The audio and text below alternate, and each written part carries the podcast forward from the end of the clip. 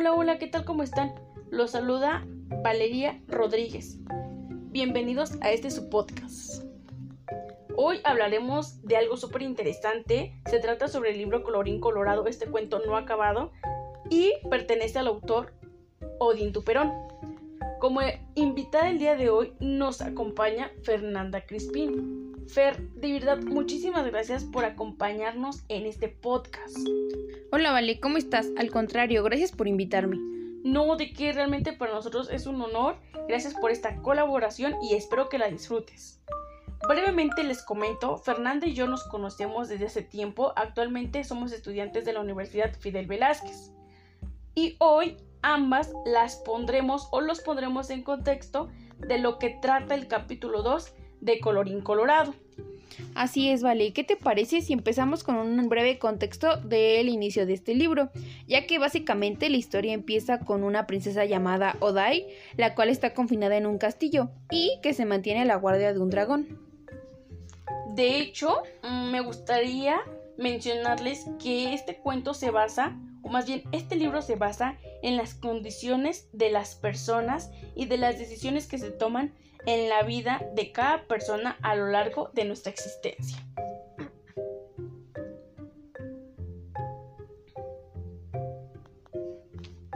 Capítulo 2 Eran más o menos las 8 de la mañana, era una mañana cálida, porque más me valía que lo fuera, y porque el sol, que hacía rato ya se había asomado, brillaba majestuoso. El cielo estaba casi despejado y el azul deslumbraba con gran intensidad. La princesa y el dragón dormían, pero no sería por mucho tiempo, porque los pájaros cantaban alegremente entre las ramas de los árboles y su mágico canto invitaba a la vida. La princesa y el dragón seguían dormidos. Seguramente estaban muy cansados por las fuertes emociones que habían sentido la noche anterior. Pero no sería por mucho tiempo, porque los fuertes ronquidos del dragón pronto despertarán a la princesa. Seguramente la princesa estaba exhausta, parecía que nada la despertaría. Eran las doce del día y el sol, siguiendo su curso natural, se posaba exactamente encima de la princesa y el dragón. Casi toda la mañana se cubrieron de él a la sombra de la enorme pared del castillo. Mm. Se estiró. Al fin la princesa, Odai, trató de abrir los ojos, pero el fuerte brillo del día despejado, caluroso, le impedía hacerlo. He tenido el más extraño, el más dulce y el más maravilloso de los sueños, se dijo mientras cubría sus ojos.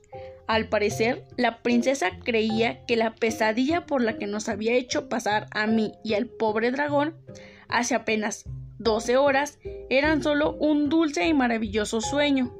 Poco a poco sus ojos acostumbraron, se acostumbraron a la luz y pudieron abrirlos.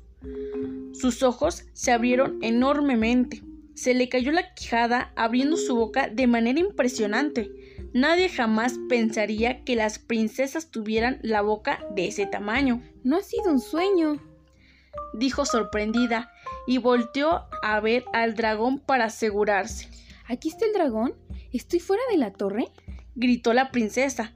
La alegría se desbordaba por sus ojos verdes claros y la emoción transpiraba por su hermoso cuerpo. Buenos días, escritor, dijo la princesa en un tono dulce y coqueto, como agradeciendo al escritor los comentarios acerca de sus ojos y su cuerpo. Buenos días, princesa, se apenó el escritor. Veo que es una mañana calurosa, especialmente diseñada para ti, el sol brilla en lo alto, el cielo está casi despejado y yo me siento fresca como jamás me había sentido antes. Sí, bueno, supongo que después de 12 horas de sueño es natural. La princesa se levantó rápidamente y corrió al enrejado del castillo. No podía creer lo que veía. No puedo creer lo que veo, dijo la princesa redundante. Hay montañas, árboles y un hermoso lago. Puedo ver montones de flores de todos los colores. Corrió a despertar al dragón. Yo no he movido. Es una sugerencia. Entiendo. Corrió a despertar al dragón. Mira, dragón, despierta, tienes que ver esto. La princesa estaba muy emocionada. Hay montañas, árboles y un hermoso lago. Hay montones de flores de todos los colores. El dragón despertó miró a la princesa detenidamente. Echó un vistazo a su alrededor y miró también al escritor. Finalmente cerró los ojos y súbitamente dejó caer su enorme cabeza en el piso. ¡Por todos los dioses! se quejó mientras se tapaba la cabeza con las enormes patas. Deseaba que todo fuera solo una terrible pesadilla. No es una pesadilla, dragón, ¿no te das cuenta? ¿De qué? Se levantó. De los árboles, las montañas, el agua y las flores siempre han estado ahí. ¿No mirabas todo desde lo alto de la torre? Así es. Contestó la princesa dirigiéndose de nuevo al enrejado y tomándose fuertemente de los barrotes. La nostalgia le invadió. Desde lo alto de la torre como un sueño inalcanzable, pero ahora, solo de pensar que tengo todo esto al alcance de mi mano, la emoción la dejaba sin palabras y un nudo le crecía en la garganta. Vamos, escritor, abre la puerta. ¿Ya tan rápido? ¿No deberíamos hacer algo primero? ¿Algo como qué, dragón? Mm, ¿Desayunar? ¿Quién puede pensar en comer en un momento como este? ¿Yo? El dragón solo quería hacer tiempo, pues sentía miedo. Vamos, escritor, abre ya. ¿Qué pasa? No puedo abrir la puerta. ¿Qué? La princesa parecía desconcertada. ¿Cómo que no puedes? Lo escribió. No puedo. ¿Pero por qué? Tú eres el escritor del cuento. Déjame, te participo.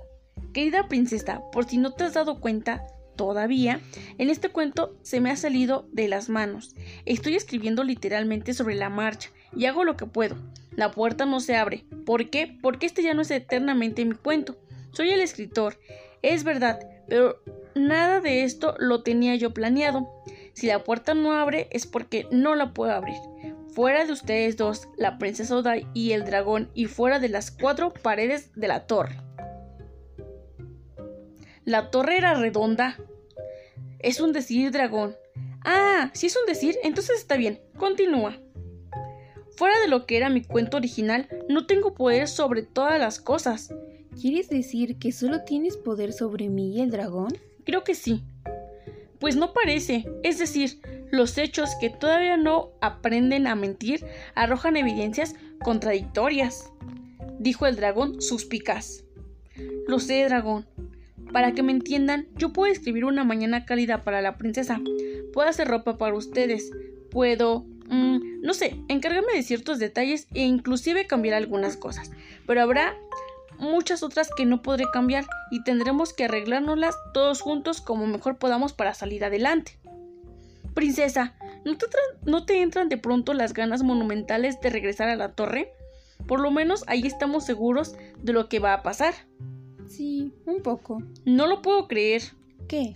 Has hecho tanto alboroto, te saliste de la trama de mi cuento, pasaste por encima de mi autoridad, poniéndome en ridículo en frente del lector, y has demostrado que el temible dragón del miedo casi teme a sí mismo. Oye. Es verdad, dragón, no eres tan temible como parecías al principio. ¿Lo ves? Has vencido al dragón del miedo, estás a la puerta de salida, a lo que tanto deseaste, y estás a punto de darte por vencida por regresar a encerrarte en la torre. Pues sí, dijo la princesa muy triste. Pensé que era más fuerte.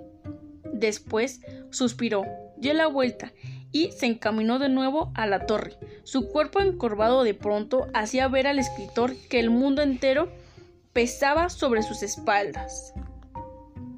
Y colorín colorado, este cuento se ha acabado. La princesa se detuvo un momento. ¿Cómo puedo sobrevivir en un mundo sobre el que no tengo ningún control? Dijo con una profunda tristeza. Un zumbido peculiar llamó la atención del dragón. ¿Qué es eso? El dragón, haciendo viscos, vio como un pequeño punto posaba sobre su nariz.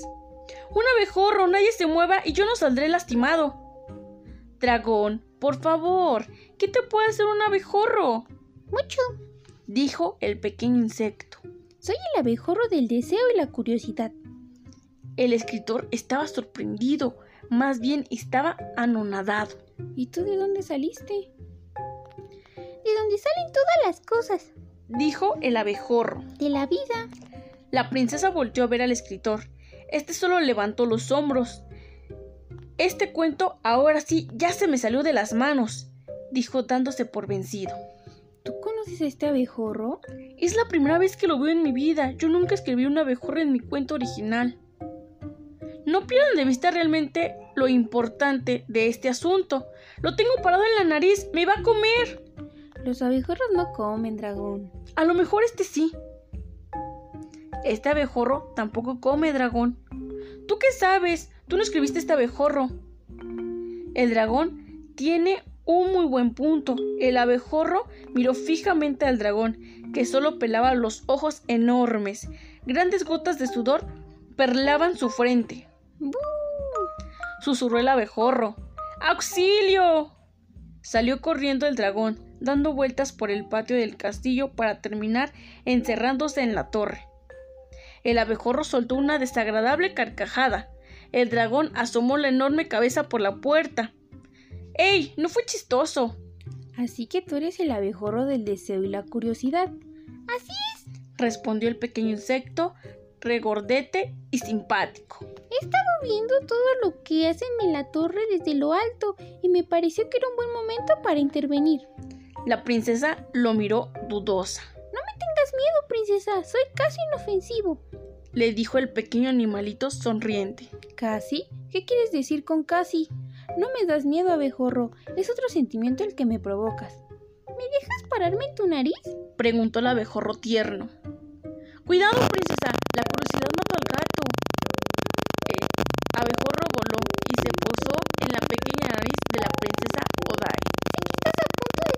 una decisión muy importante, le dijo. ¿Puedo ayudarte? ¿Cómo me podrías ayudar tú? Tienes miedo a vivir en un mundo sobre el que no tienes control, ¿verdad? Así es, me da miedo no saber qué es lo que va a pasar. Princesa, le dijo el abejorro con gran dulzura. No puedes tener el control sobre todas las cosas, no por ahora que estás enfrentándote por primera vez a la realidad. Nada es del otro seguro.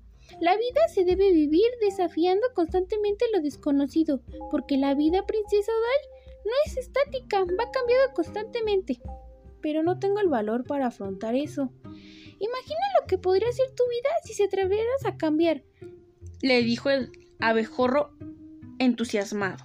Imagina todo lo que podrías lograr si tan solo te atrevieras a moverte. Imagina todo lo que hay detrás de estas rejas, fuera del castillo. Trata de pensar que esta torre, que a veces te protege de lo desconocido, también te encierra y te priva de tu libertad. La princesa estaba perdida en sus pensamientos. Se imaginaba corriendo por los prados, experimentando y haciendo cosas nuevas. Soñaba con esa independencia. Deseaba, como nunca había deseado nada en la vida, ser una princesa libre. El abejorro susurró. No solo lo sueñes, princesa, atrévete a hacerlo. Sacudió la cola, movió las alas y un pequeño aguijón apareció. La curiosidad y el deseo a veces vencen más fácilmente al miedo que el valor. Y diciendo esto, pinchó la nariz de la princesa con su pequeño aguijón. ¡Auch! gritó el dragón. Sentí ese piquete en mi nariz. La princesa se irgió nueve, nuevamente. Colorín colorado, este cuento aún no se ha acabado. No dejes de imaginar nunca todo lo que puedes llegar a ser, princesa. El abejorro voló hasta que desapareció a lo azul del cielo. Vamos, dragón, ayúdame a buscar la forma de abrir esta puerta. No, me da mucho miedo. Está bien, lo haré yo sola. La princesa volvió a todas partes y de pronto se dio cuenta de algo, de lo que no se había percatado antes. ¿Ya vieron el castillo? Por extraño que parezca, el castillo era muy simple, había solo cuatro paredes enormes que formaban una barda y en medio de ellas una sola torre, la torre donde había estado encerrada la princesa. ¿Cómo he podido vivir en un lugar tan pequeño? No hay tiempo que perder. Se acercó al enrejado y se dio cuenta que había un enorme candado oxidado que aseguraba una gran cadena a la reja. La princesa comenzó a buscar algo para abrir el candado.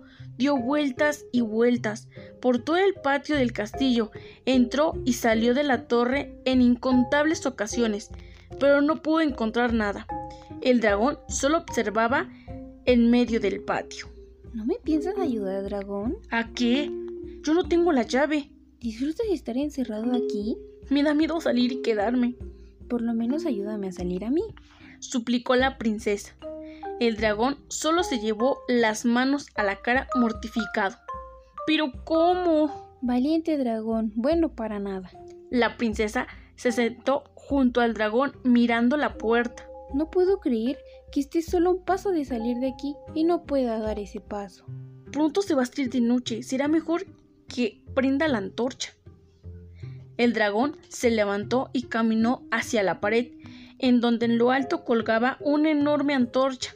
Parándose sobre sus dos patas traseras, el dragón alcanzó la antorcha, inhaló profundamente y con un soplido generó una bola de fuego. Mmm, capaz de derretir un viejo candado oxidado. ¿Perdón?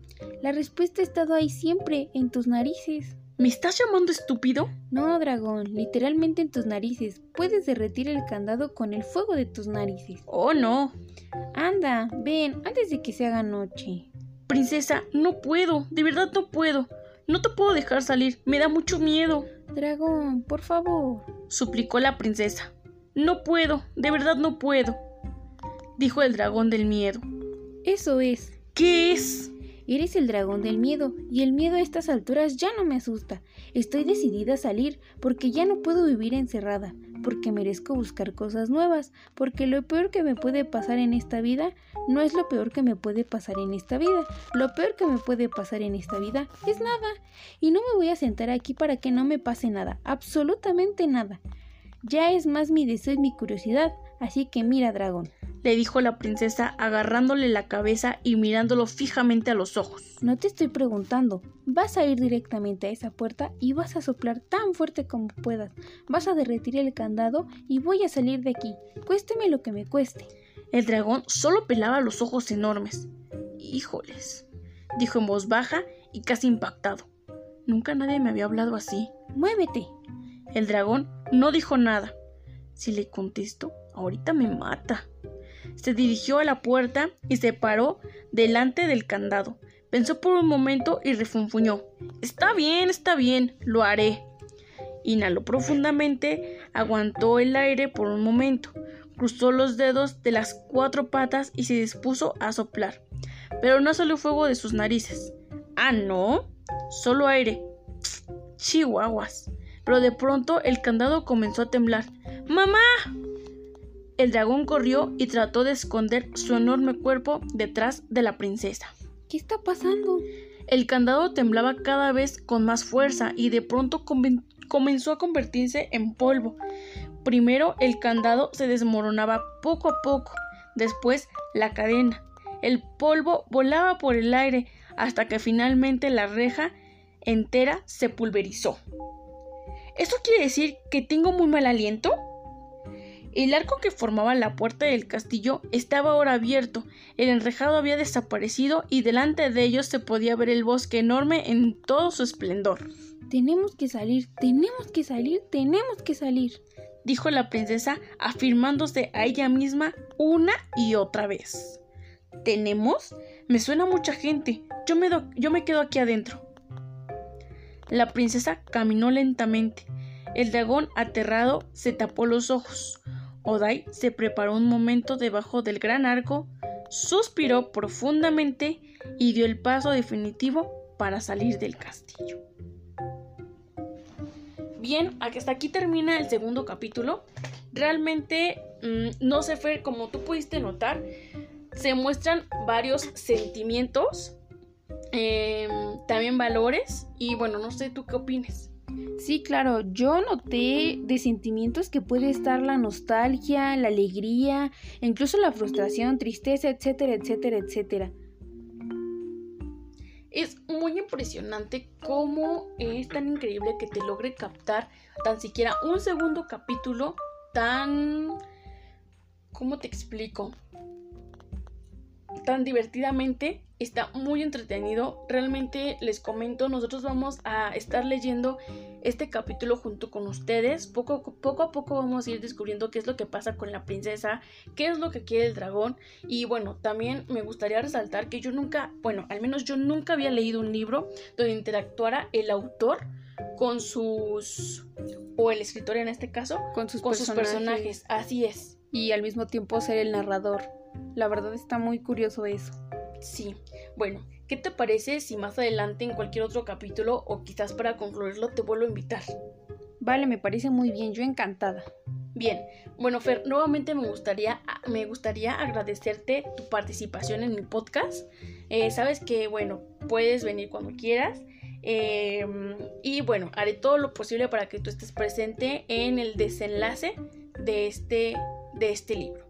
No, Valeria, al contrario, muchísimas gracias. De verdad que si vuelves a hacer uno de estos, me encantaría volver a participar.